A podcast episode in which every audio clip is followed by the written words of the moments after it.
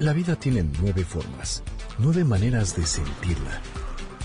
Nueve caminos que te conectan con el mundo a través del Enneagrama. MBS 102.5 presenta Conócete. Andrea Vargas y Adelaida Harrison te llevan a descubrir el potencial de tu personalidad. MBS 102.5 en entretenimiento. Estamos contigo. Comenzamos.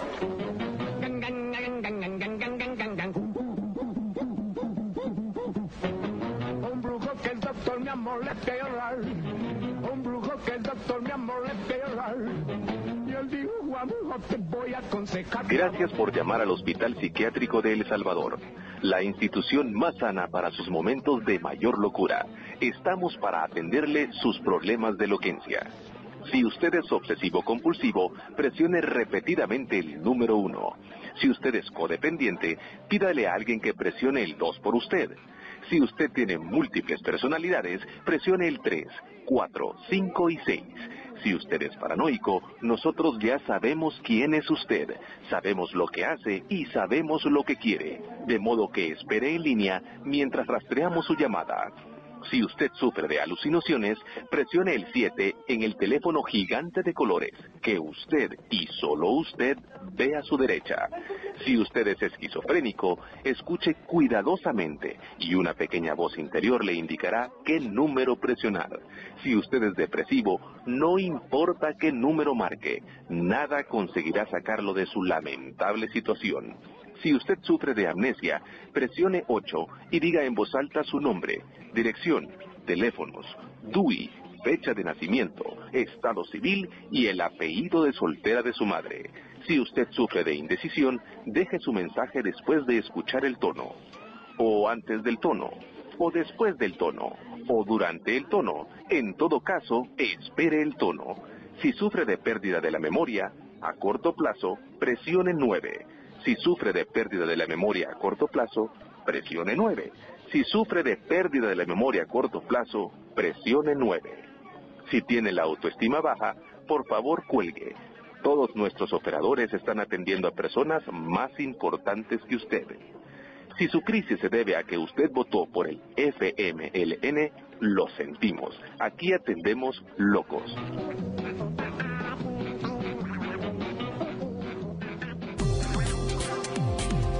Hola, ¿qué tal? Esto es Conócete con el Enneagrama. Lo que acaban de escuchar es simplemente una parodia simple de nuestro tema. Somos Adelaida Harrison y Andrea Vargas y nos da muchísimo gusto estar con ustedes aquí en nuestro programa. Hoy vamos a tener un programa muy especial porque tenemos a una gran invitada. pero primero voy a saludar a Adelaida Harrison. ¿Cómo estás? Bien, gracias, Andrea. Encantada con este tema que no deja de gustarme porque son cosas que no conocemos y no escuchamos en todos lados. Y qué bueno que nuestra invitada nos aclare el día de hoy muchos puntos que de hecho yo tenía mal entendidos. Es por eso que invitamos a una gran amiga, conferencista, maestra, bueno, tiene todos los títulos del mundo, es Rocío Arocha. Bienvenida, Rocío, no sabes qué contenta estamos de que estés aquí.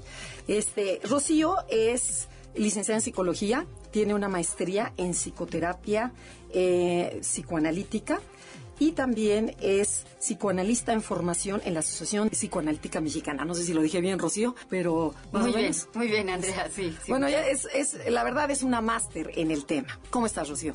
Bien, muy contenta de estar aquí con ustedes dos. Encantada que me hayan invitado.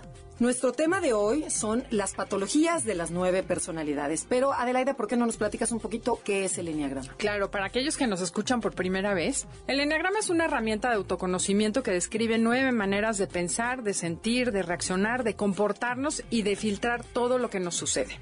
A su vez, también tiene niveles de integración que hemos hablado, que hay muchos niveles de integración de la personalidad. En realidad son nueve, pero los dividimos en grupos de tres. Tres niveles que son sanos, que es cuando la personalidad no se nota casi. Yo domino a mi personalidad tres promedio, que son los niveles normales, donde estamos el 90% de las personas. Y esos niveles es que la personalidad y el ego, digo, la esencia están mitad mitad. Y luego hay tres niveles desintegrados que hemos mencionado como los niveles patológicos de la personalidad. Exactamente. Que eso es a lo que nos vamos a enfocar el día de hoy. Sí, y yo también quisiera agregar que cuando estamos en un nivel sano, la gente aporta a la sociedad. Cuando estás en un nivel promedio, eh, ni aportas, ni exiges, ni nada, estás como en un lugar muy egoísta. Y cuando estás en le exiges al mundo, le exiges que te dé y es cuando te quejas y es lo que vamos a ver hoy. Claro, y estos niveles tienen un nombre que es significativo. El último nivel de la personalidad promedio es el de sobrecompensación, es que empiezo a hacer cosas para recibir aquello que creo que necesito. Cuando ya llego a los niveles desintegrados, el, el nivel 7, que es el primero de los desintegrados, se llama nivel de violación. Empiezo a pisarme y a pisar a los demás con tal de obtener aquello que mi ego me dice que yo necesito. Después viene otro que es el de compulsión, que ya es sin pensar, sin reaccionar, voy y tomo aquello que necesito, que es lo que tú decías, Andrea. Él es, es obligación de los demás darme lo que quiero.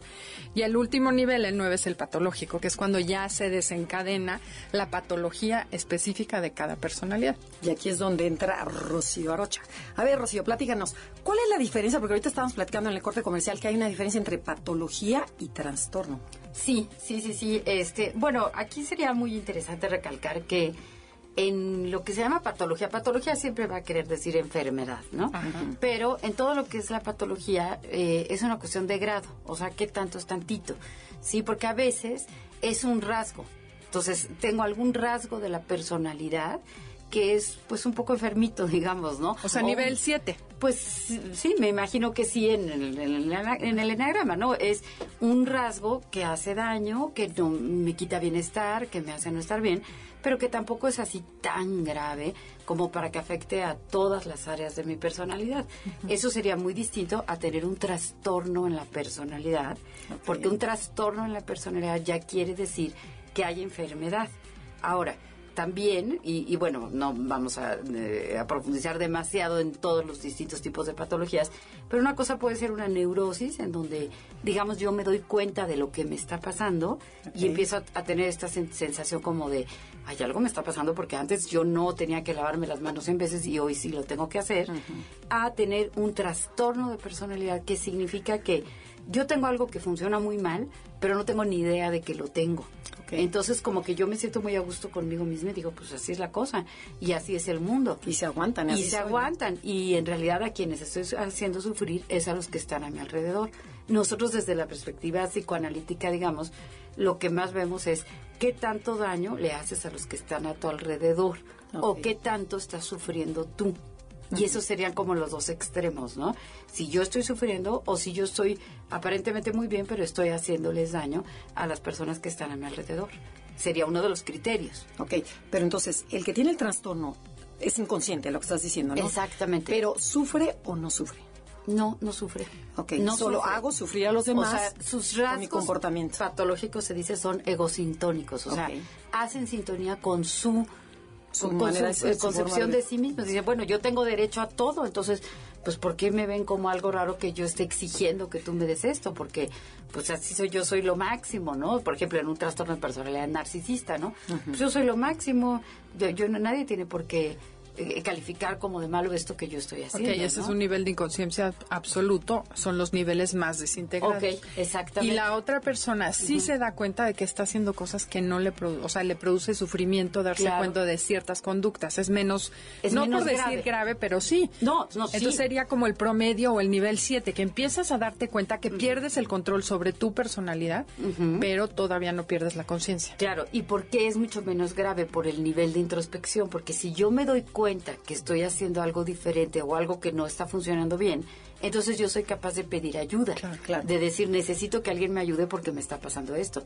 Pero si yo no me doy cuenta que eso que estoy haciendo es francamente grave, pues entonces no pido ayuda. Claro. Y si alguien me lo señala, digo, ay no, pues está, está loco el otro, ¿no? Entonces, ¿cómo definirías una persona sana y una persona enferma, o sea, ya con trastorno? O sea, ¿es una que se da cuenta de la realidad? Una persona sana es tiene una percepción bastante cercana a la realidad, Ajá, porque bueno, porque pues cada quien nunca podemos saber exactamente qué Claro. tanto estoy percibiendo la realidad, pero más o menos hay un consenso común, ¿no? Entonces, más o menos lo que yo percibo de la realidad es lo más aproximado a lo que todos los demás perciben. Entonces, bueno, parece que, que sí puedo tener razón, ¿no? Y una persona muy enferma es una persona que ya no está percibiendo la realidad como es, ¿no? Como que vive en su propio mundo interno, en donde percibe solamente lo que puede percibir, pero que no se ajusta a una realidad consensuada. Te puedo poner un ejemplo a ver si lo capté Claro. bien. Por ejemplo, o- el otro día una amiga que vive fuera de México nos se separó. y nos dijo que no tenía la más remota idea de por qué su marido se había ido. Ya. Si estaban tan bien. Cuando nosotros sabíamos que no estaban bien porque se gritaban todo el día, que se insultaban todo el día, él estaba harto de estar oyendo que lo regañaran y lo trataran como un niño chiquito, pero me hizo shock ver que ella Claro. no entendía qué había pasado. ¿Es eso? Exactamente. O sea, ella sí está en un nivel desintegrado. Claro, porque ella a lo mejor se siente que ella se portó muy bien o que es muy Ay, que se preocupa buena, mucho por ellos. Y que el que está mal es el, el, el que se va sin dar, sin tener esta auto introspección, ¿no? De decir, bueno, pues si na- yo no puedo decir soy muy buena amiga, pero nadie me habla en mi cumpleaños. Entonces, a ver, aquí hay algo que no está haciendo eh, juego con la realidad, ¿no? El no darme cuenta de quién soy. Ese es uno de los primeros criterios de salud mental, ¿no? Hay varios, hay otros. También es qué tanto lastimo a los que están a mi alrededor y también otro, qué tan, qué tan responsable soy de mi propia vida, ¿no? Y de las consecuencias de mis actos. No como que hago algo y, y pasan cosas terribles y yo no tuve la culpa de nada, ¿no? Oye, Rocío, ¿y nacemos con una propensión a tener ese trastorno o lo de o qué lo detona o cómo está naces, te haces, se desarrolla más en la adolescencia, en la niñez, cómo, cómo es? Pues mira, fíjate que esa pregunta es muy interesante porque desde el punto de vista psicoanalítico, haciendo honor al título de un psicoanalista mexicano llamado Santiago Ramírez, que escribe un libro que se llama Infancia es Destino, ¿no? Entonces, como que solemos decir, bueno, esto que ocurrió en la infancia es lo que va a configurar mi personalidad y esa personalidad pues es la que va a configurar mi destino.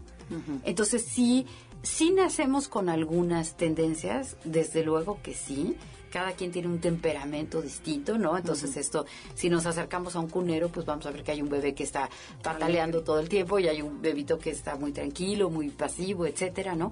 Pero eh, tenemos también el medio ambiente, es decir, cómo nos, cómo nos va en la feria, ¿no? Cómo nos tratan nuestros padres, el número de posición también, qué número de número hermano eres, ¿no? El número de hijo que eres, pero también hay factores que son traumáticos, que son experiencias que pueden ocurrir muy dolorosas y que una experiencia que no se elabore, que no se trabaje, entonces se vaya convirtiendo en una fuente de, de repetir otra vez y repetir otra vez hasta poder elaborar el trauma.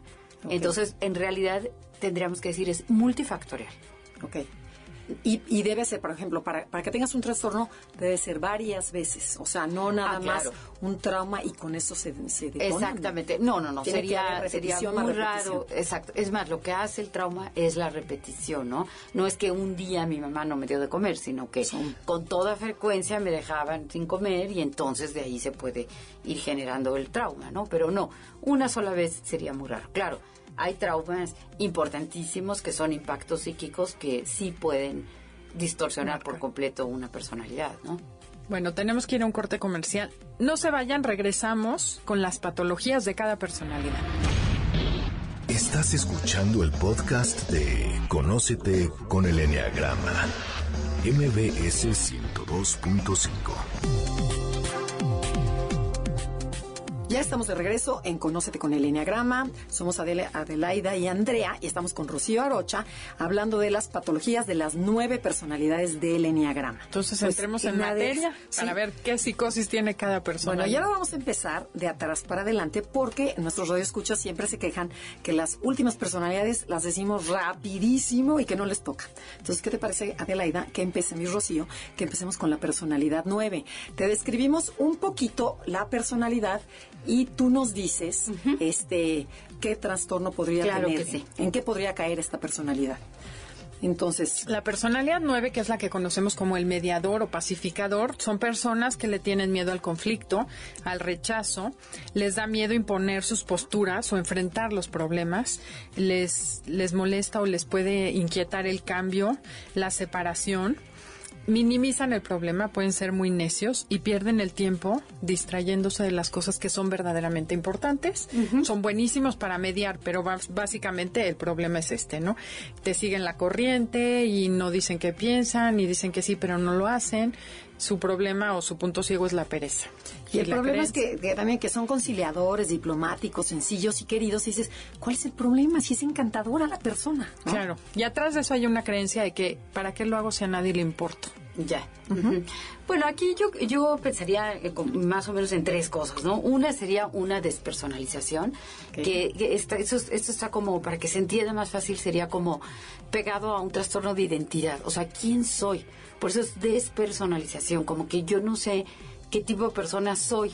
Entonces, como se adaptan a, a- a lo que los demás les están pidiendo o al que es más Sí, al esposo, al líder amigo, o- al jefe. Exacto. Entonces, como en la mañana me porté de este modo y en la tarde me porté de este y en la noche me porté de otro modo y ayer de otro y entonces hay un trastorno de identidad, ¿no? Como de no saber quién soy.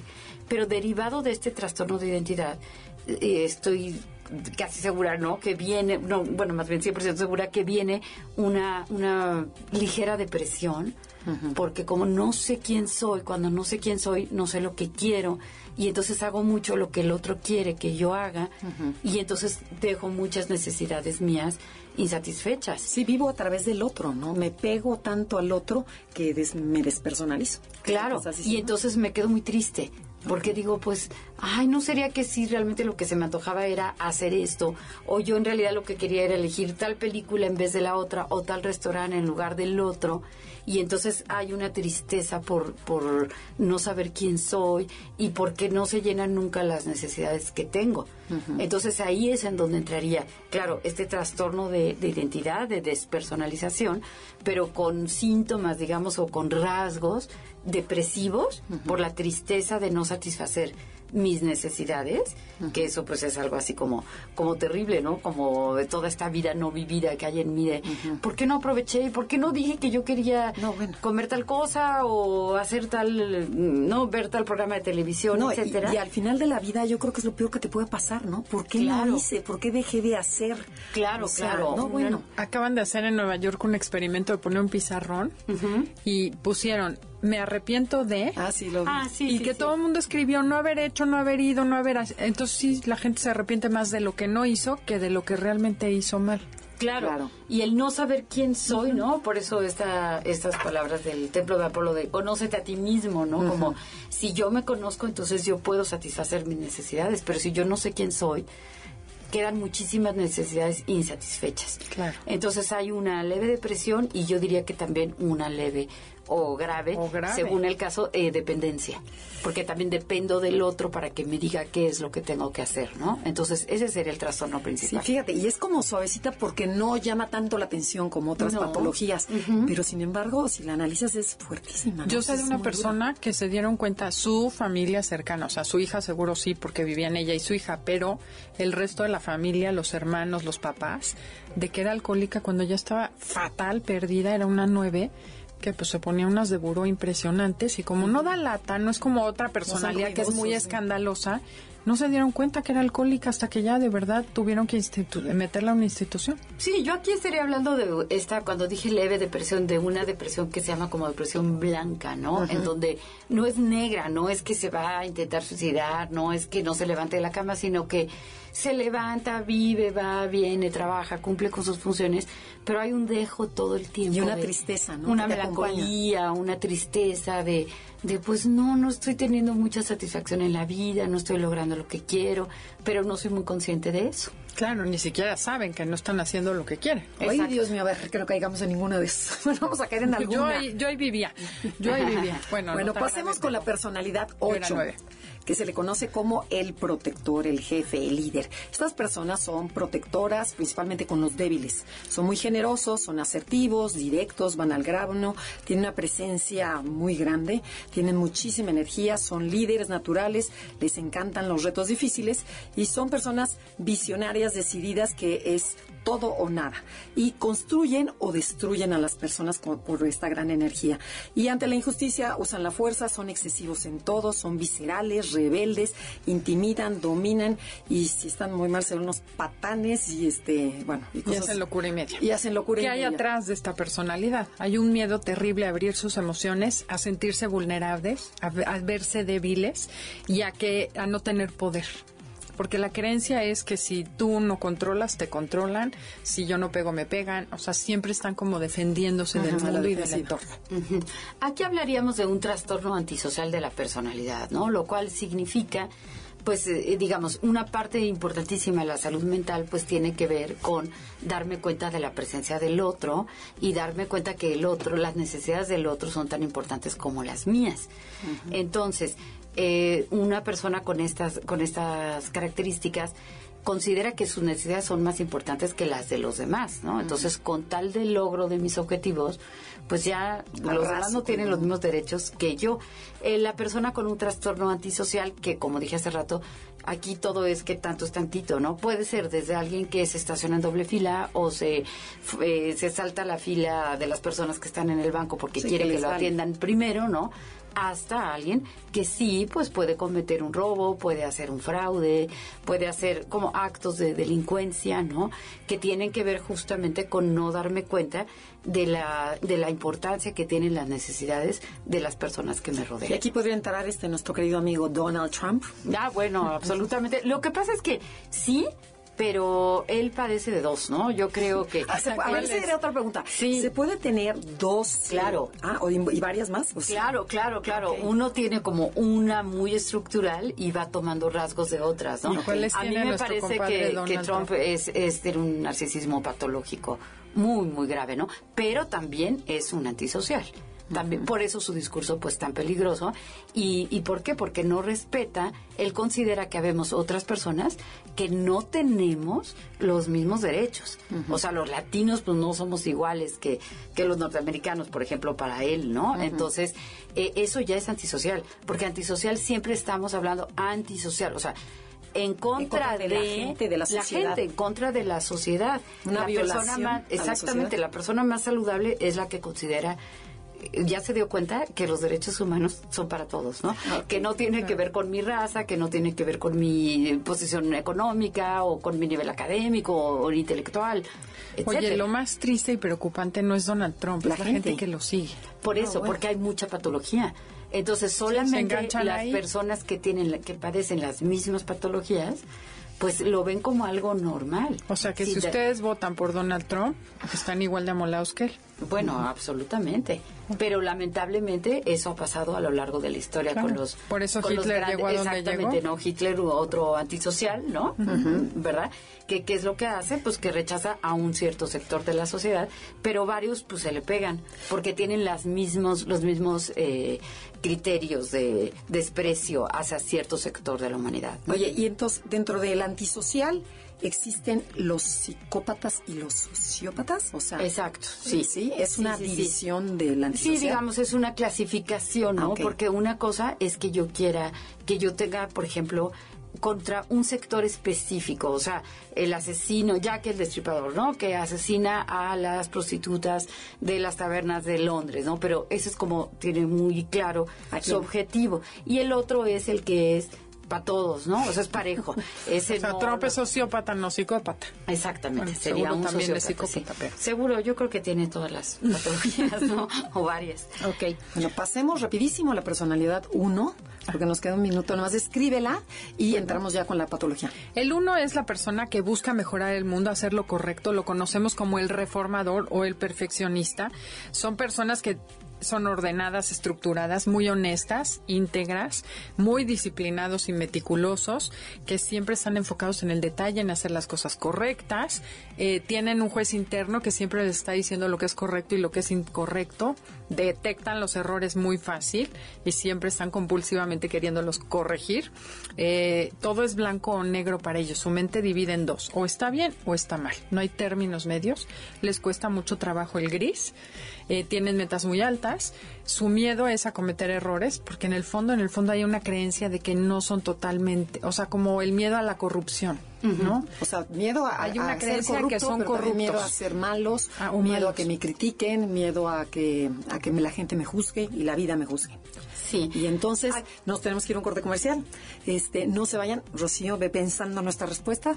Ya estamos en Conócete. Somos Adelaide Harrison y Andrea Vargas. Estás escuchando el podcast de Conócete con el Enneagrama, MBS 102.5. Ya estamos de regreso en Conócete con el Enneagrama y antes de que Rocío nos diga qué patología tiene el 1, los queremos invitar a las personas que nos escuchan en otras partes, específicamente Sudamérica. Vamos a estar en Argentina los días 16 y 17 de abril con un taller de Enneagrama y Relaciones de Pareja. Mismo que en mayo lo traeremos a México, pero los invitamos, comuníquense a info arroba enneagrama conócete para más información o acompáñenos en nuestras redes sociales, Facebook, Enneagrama Conócete y Twitter, arroba Conócete MBS. Ahora sí, Rocío. Entonces, el perfeccionista. ¿Cómo Sí, que, que- eh, pues aquí estaríamos hablando, si hablamos en, en trastorno de personalidad, podríamos hablar de algo que se llama una estructura o un carácter anal retentivo, ¿no? O eh, simplemente el obsesivo compulsivo, ¿no? ¿Qué quiere decir esto? Bueno, son personas eh, que tienen un super yo muy, muy grande, es decir, el super yo es esta instancia de nuestro aparato psíquico que nos castiga, que es un juez enorme, que todo el tiempo nos estamos sintiendo culpables por algo. Esta persona obsesivo-compulsiva es muy ordenada, eh, tiene muchas manías, rituales y tiene sobre todo una enorme culpa. Entonces, esta enorme culpa por como no ser perfecto, por no hacer las cosas bien, la traduce en rituales que, que lo castigan. Porque todo el tiempo está sufriendo que si ya acomodé eh, adecuadamente, no sé, las latas en la alacena y si no las acomodé bien, entonces ya quiere decir que no soy suficientemente buena o que no estoy haciendo las cosas bien. Entonces, también son personas muy codas. Sí, eh, todo lo ven en términos de dinero y de, pues, eh, chiquiteando y regateando, ¿no? Y te pago poquito y, y son muy maltratadores a veces con los analistas, ¿no? Porque te, te hacen mucho rollo para pagarte una sesión, te pagan una sesión pero la otra no y quieren que eh, descuento y siempre te dicen que, pues, que no, que lo que estás haciendo no les está ayudando lo suficiente porque Que hay una necesidad Sí, sí, sí, porque hay una necesidad de perfección que obviamente pues es un ideal imposible de, de alcanzar, ¿no? Y tienen muchos pensamientos muy, muy obsesivos, ¿no? Y relaciones muy, como que no se entregan, también tienden a ser secretivos, ¿no? Como con, a- con una persona le cuentan una cosa, pero a la otra le cuentan la otra, como que no se entregan del todo. Así como no entregan su dinero, digamos, tampoco entregan todo su afecto siempre están como muy limitados y muy pues, como cuentachiles, digamos, ¿no? Oye, pero ahorita mencionaste algo que siempre te quedan a deber, no pagan bien. ¿Tiene algo que ver que ellos mismos se generan estar en deuda con el mundo? Porque tengo una amiga que es así, bueno, amiga no conocida, que la vigilancia, le cobras y te da, bueno, pero no tengo todo, te quedo a deber 50 pesos, o sea, ni siquiera es una cantidad significativa. Me da la impresión que siempre quieren quedar como en deuda para poder seguir sufriendo y lacerándose, le debo al mundo. ¿Tiene algo que ver? Sí, O sea, ¿es un bueno, tendría que ver con algo de, de castigo, pero bueno, el dinero pues sí tiene como una gran relación con nuestro modo de relacionarnos con el mundo, ¿no? Si yo no te pago o te pago a medias, pues también es un modo de devaluar. Nosotros podemos utilizar el dinero para abrazar o para odiar, para castigar o para premiar. Esta personalidad del obsesivo eh, utiliza el dinero casi siempre como para como un gran instrumento de relacionarse con el otro, ¿no? Entonces te devalúa diciéndote que tu trabajo no no o sea, vale si lo te dan menos siempre es porque no están considerando que vales. O sea, Claro. realmente en el fondo te dice, ay, no puedo, te doy 10 menos o 20 Claro. menos es porque a ti no te mereces tanto. O sea, ese es el mensaje. Ah, absolutamente, ¿no? Wow. Absolutamente. A Entonces, la vigilancia no le está gustando. Exacto. Sí, nosotros en, el, en, el- en la tarea clínica, digamos, no en el trabajo clínico, pues uno de los rasgos que analizamos siempre es cómo paga el paciente, ¿no? Porque puede ser que me diga que me debe, pero se tarda mucho en pagarme, o puede ser que me dé un cheque, o puede ser que me dé la morralla, ¿no? Y entonces el modo de manejar el dinero, pues también tiene que ver el modo de entender muchas cosas de, de la relación. Bueno, vamos al 2. La personalidad 2 es alguien que conocemos como el servicial son o colaborador. Son personas altruistas, trabajadoras, adictas a las personas y al amor. Son muy cálidas, son generosas, suelen ser detallistas y muy empáticos. Son gente que te da, siempre está pendiente de lo que tú necesitas para detectar tus necesidades y satisfacerlas. Y les encanta pensar que, ¿qué haría el mundo sin mí? Pero su ayuda también es selectiva. Son gente que te ayuda porque sabe que después va a recibir algo a cambio, aunque es inconsciente. No se dan cuenta de esta parte, ni se dan cuenta de que se sacrifican y te manipulan después con ese sacrificio. Y se sienten indispensables en este mundo. ¿Qué harían sin mí? Este, tengo muchísimo miedo a que no me quieras, a que me rechaces, a que yo no sea tu centro en tu vida. ¿Y qué patología crees que se le pueda? Pues y además son yo- dramáticos, ¿no? También que podemos por ahí. Por ahí Sí, van. claro, podemos pensar en la- un trastorno de la personalidad histriónico, ¿no? Histrión, como ustedes saben, eh, viene del, eh, del origen de la palabra actor, ¿no? El histriónico es aquel que que actúa como sobreactuado.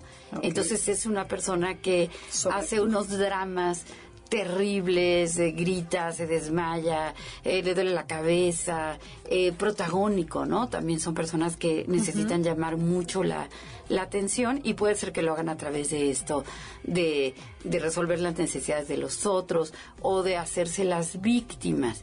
También podemos pensar dentro de esta patología rasgos codependientes, ¿no? Que son personas que eh, están tratando de controlar lo que hacen los demás y que eh, te echan mucho la culpa que su estado de ánimo o su salud mental o su tranquilidad depende de lo que tú hiciste, ¿no? Entonces es la persona que dice, es que tú me haces enojar, ¿no? Pues es, a ver, espérate, tú te enojas porque tú no te... O el niño me hizo que le pegara. No, pues el niño no te hizo nada, tú eras la que no podías controlar tus emociones, ¿no? Entonces podríamos hablar de ciertos rasgos impulsivos, Ajá, y sobre todo mucho chantaje y de mucha manipulación y de hacerse la víctima, ¿no? Y aquí podemos recordar esto que decía yo hace rato de una falta de responsabilidad sobre sus propios actos, ¿no? Yo diría que esta personalidad, eh, la histrónica, no se hace consciente de lo que está provocando en el medio, de lo que está provocando a su alrededor, como que quién sabe por qué le está pasando lo que le está pasando. Fíjate como que en el, perdón, en el enneagrama decimos que son gente que se queda solo con su buena intención. Entonces, si hay un problema, pues es que mi intención fue buena, entonces ya ni me fijo si te pisé, te lastimé. O también son como personas como infantiles que no quisieron Ajá. crecer, que se quedaron como la niña eterna, ¿no? La niña que hace berrinches y que a través de, de hacer dramas histéricos o histriónicos, este, te llamo la atención, ¿no? Claro, ahí que creo que lo medular que estamos viendo es una incapacidad para medir las consecuencias de mis actos o para saber que eso que está ocurriendo tiene algo que ver conmigo, ¿no? Perfecto, entonces pasemos a la personalidad 3. Se le conoce como el ejecutor. Son personas eficientes, competentes, seguras de sí mismos, les gusta ser el número uno en todo, ya sea si son eh, psicólogos, si son eh, pediatras, si son tenistas, lo que sea, quieren ser el número uno. Son atractivos físicamente, son encantadores, eh, aparentemente, o sea, y... eh, quieren, quieren impresionar. Y como yo te quiero impresionar y quiero llegar a la meta, lo primero que hago es cortar sentimientos. O sea, los sentimientos los pongo en un cajón porque me estorban para llegar a mi meta. Entonces ahí es donde yo no veo a las personas. Me importa mucho el estatus, la imagen que uso, la imagen que se requiere y soy adicto al trabajo con tal de no contactar conmigo. No me puedo vincular. Me cuesta mucho trabajo vincularme con las personas. Sí, aquí hablaríamos claramente de un trastorno narcisista de la personalidad, ¿no? Que por cierto es el trastorno de nuestro tiempo. Ajá. Digamos de nuestro tiempo quiero decir que es como lo más común, lo más frecuente, pero eh, sabemos igual como en todos los demás hay rasgos narcisistas y hay un franco trastorno narcisista de la personalidad. Eh, las características principales es que mis necesidades son más importantes que las tuyas. O sea, voy yo primero y los demás no, no me interesan. Eh, que tengo que satisfacer continuamente lo que yo deseo. Entonces te voy a utilizar. Hay un sentido de utilización del otro, como de hacerlo un objeto. El otro no es una persona, el otro solamente es un medio para que yo logre lo que yo necesito. Y lo que yo necesito, pues, es lo más importante que hay. Eh, los derechos de los otros ni siquiera los vuelto a ver, ¿no? Y también, claro, tengo que llamar la atención, tengo que ser visto. Es como un arrebatar las miradas de los otros, ¿no? Los reflectores. Pero también estamos hablando de una, estas se llaman patologías del vacío, como que hay un vacío interior. Esta máscara que se ponen afuera, en donde puedo ser, vestirme como la más rica, o la más elegante, o la más moderna, o la más guapa, o el ejecutivo más, eh, más picudo del mundo, es como un cascarón. Ajá, en donde por dentro, si uno le toca tantito, se desbarata y no hay nada adentro. Hay un vacío interior eh, enorme, tristísimo y hay muy poca capacidad para la reflexión. Son personas que no soportan una crítica, que la más mínima crítica o alusión a algo que, que no están haciendo bien van a condenar al otro como no van a escuchar, no se van a dar cuenta que los otros pues yo digo, el narcisista no sabe que, que los demás también existimos y que los demás también pensamos y también sentimos y, también tenemos cosas que decir, ¿no? Bueno, vamos a la personalidad 4 que conocemos como el artista o el creativo. Estas personas les gusta ser diferentes, como dijimos, son creativas y tienen una sensación de que algo les falta para ser felices. Viven con una sensación de melancolía constante pensando que el pasado fue mejor o futureando con el, fantaseando con el futuro. Son hipersensibles, son románticas, muy intensas, generalmente muy apasionados. Pueden vivir las cuatro estaciones emocionales o 20 estaciones emocionales en un solo día, pasar de la alegría a la tristeza. También tienen mente comparativa como el uno, pero es al revés. Siempre están viendo lo que ellos no tienen que los demás sí tienen. Van mucho a su cabeza, son muy profundos, pueden ser muy dramáticos o muy refinados o muy excéntricos, o sea, son como diferentes, por supuesto, y cambian mucho su, su comportamiento, o más bien su manera de sentir. Ya. Y se dejan llevar por la manera en que sienten. Siento, luego existo. Tenemos que hacer un corte. Estamos con Rocío Arocha, psicoanalista en formación en la Asociación Psicoanalítica Mexicana. Comuníquense a través de nuestras redes, Facebook, Enneagrama Conócete o Twitter. Arroba Conócete MBS. Estás escuchando el podcast de Conócete con el Enneagrama. MBS 102.5. Ya estamos de regreso en Conócete con el Enneagrama. El día de hoy estamos hablando de las patologías de las nueve personalidades. Y antes de ir a un corte, nos quedamos con el número cuatro, que es la personalidad creativa o original. O romántica, única y diferente. Y como son los únicos que son diferentes, cuéntanos cuál es su patología. Pues aquí, yo supongo que podríamos hablar de melancolía, podríamos hablar de depresión grave. En realidad, bueno, antes a la depresión se le llamaba melancolía, pero también de este trastorno que se llama trastorno bipolar de la personalidad, ¿no? En donde hay bipolar, quiere decir bi, dos, polar, polos, ¿no? Dos extremos, dos modos distintos en el estado de ánimo, que van desde la depresión, que puede ser una depresión leve o una depresión grave, es decir, una tristeza a una tristeza profundísima en donde hay un grave riesgo de suicidio porque la persona se siente tan, tan, tan, tan triste que puede tomar la decisión de, de pensar que, que, no vale la pena la vida de ser vivida y suicidarse. Y luego va, se va hacia el otro extremo, que es la manía. La manía sería una felicidad, digamos, una alegría, pero extremísima, ¿no? En donde hay, pues hay muy diversos síntomas como verborrea, que es hablar todo el tiempo, en no dormir, eh, tener muchísima actividad, hacer muchísimas cosas. cosas y no muy parar, ¿no? Ah, claro, se pueden aventar de un paracaídas o se pueden ir caminando eh, muy lejos o hacer una carrera o hacer cosas, digo, eso no tiene nada de malo, pero en, una, en un exceso de energía. También ahí podríamos confundir un poquito con hiperactividad. ¿No? Entonces, a lo mejor, eso ustedes lo sabrán mejor que yo, pero si es un niño cuatro, pues a lo mejor no, no se le puede observar un franco trastorno bipolar y sin embargo, de repente es hiperactivo y está nada lo calma y está muy inquieto, etcétera, pero de repente entra en un periodo en donde está triste, en donde no quiere hacer nada, etcétera, ¿no? Que ya en la vida adulta, pues ya lo podríamos ver como un trastorno bipolar. Y entonces, siempre que hay una manía, siempre va a haber una depresión.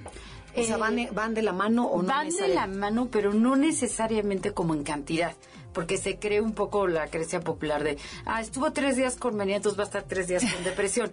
No, es exactamente así, ¿no? Hay distintos tipos de bipolaridad incluso, ¿no? Entonces, hay tipos en donde hay mucha, mucha manía y los periodos de depresión son leves y no son tan profundos. Entonces, ni siquiera es difícil hacer ese diagnóstico porque no sabes que sí es una persona que padece una bipolaridad.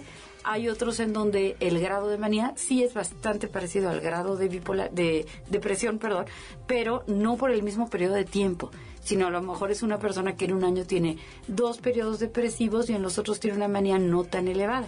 Y había otro en donde hay una depresión franca, una depresión grave, y que es muy poco la manía. Y ese se confunde con el simplemente la depresión grave que yo creo que el 4 puede ser nada más depresión grave, o sea, no necesariamente bipolaridad, ¿no?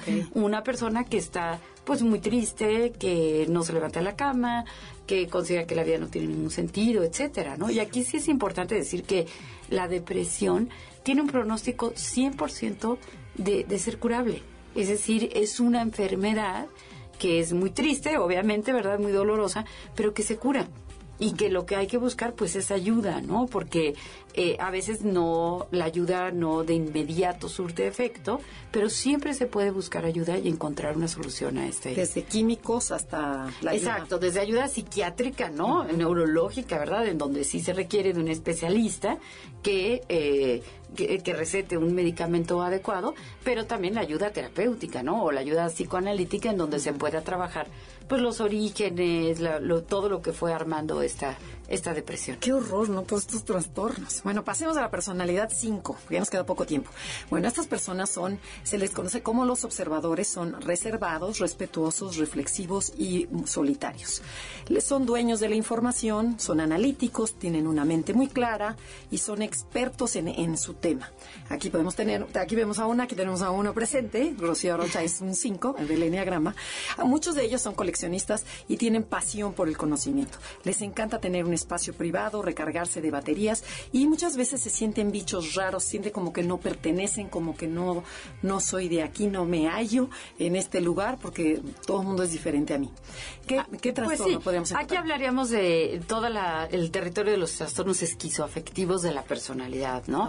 esquizo quiere decir dividido y afectivo, bueno, quiere decir las emociones o los afectos, ¿no? Entonces, es el tipo de trastorno en donde la socialización cuesta trabajo, en donde el registro de las emociones también cuesta trabajo, como no sé bien. O sea, creértela, que te digan, te quiero mucho, creértela te cuesta trabajo. Muchísimo, ah, muchísimo, ¿no? Como que nunca te la acabas creyendo, ¿no?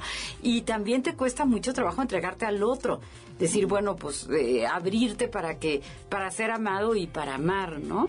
Entonces puede haber en un grado un poco más grave, digamos, eh, pues una, un cansancio o una dificultad para relacionarse, o sea, como estar todo el tiempo con gente y ver gente todo el tiempo es muy cansado porque ¿qué es lo que esperan de mí? No sé cómo les hago saber que los quiero o que me quieren o etcétera, ¿no? Entonces, eh, a veces somos personas que tendemos más a relaciones un poquito más, como estamos un rato juntos, pero luego ya, estamos, eh, dame mi espacio, ¿no? O puedo querer más, pueden ser como más solteros o, novios de lejos o relaciones a distancia, que cuando ya estás frente al otro. Con la realidad. Con la realidad, dices, ¿cómo le digo que sí la quiero o que sí me importa? O cuesta mucho trabajo esto, ¿no?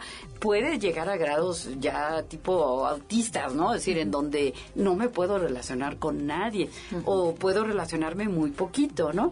Y en un grado más sano, bueno, pues tengo relaciones, pero relaciones pues más en, pequeño, ¿no? Una reunión de, dos personas, de uno a uno.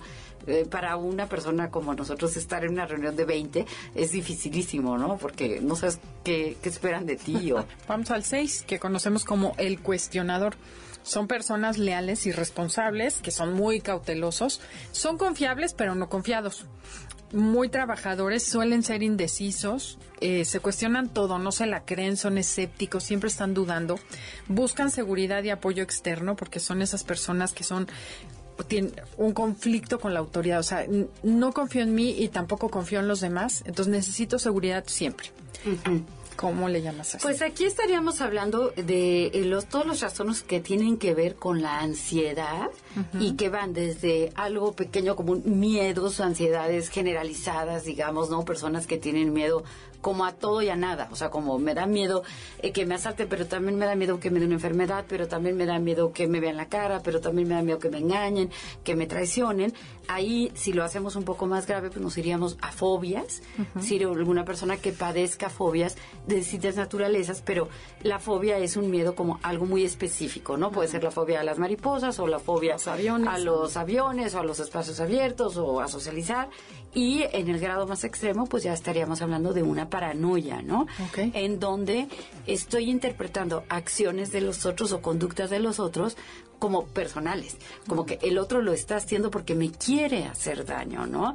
Eh, eh, los demás me están persiguiendo o están muy atentos a lo mío o me quieren robar. También en, en la paranoia pues hay muchísimas fantasías alrededor de qué es lo que puede ser una paranoia, por ejemplo, celotípica, ¿no? Que es tengo miedo que mi pareja me sea infiel y entonces siempre estoy pensando en cosas alrededor de eso Hasta que lo logras. hasta que lo logras, pero puede ser otro tipo de paranoia en donde lo que tengo miedo es de perder mi dinero. Entonces pienso que todos me van a hacer un fraude, ¿no? Y todos te Entonces, roban. Exacto, se deposita, digamos, estas angustias, estos miedos de persecución, etcétera, se depositan en distintos lugares, así como en la fobia puede ser las mariposas o los aviones, que son objetos, en la paranoia puede ser a acciones de los otros, que puede ser como ponerme el cuerno, o robarme mi dinero, o secuestrarme, o eh, los gérmenes que se me van a pegar, ¿no? Sí, qué cosa. No, no, no, no.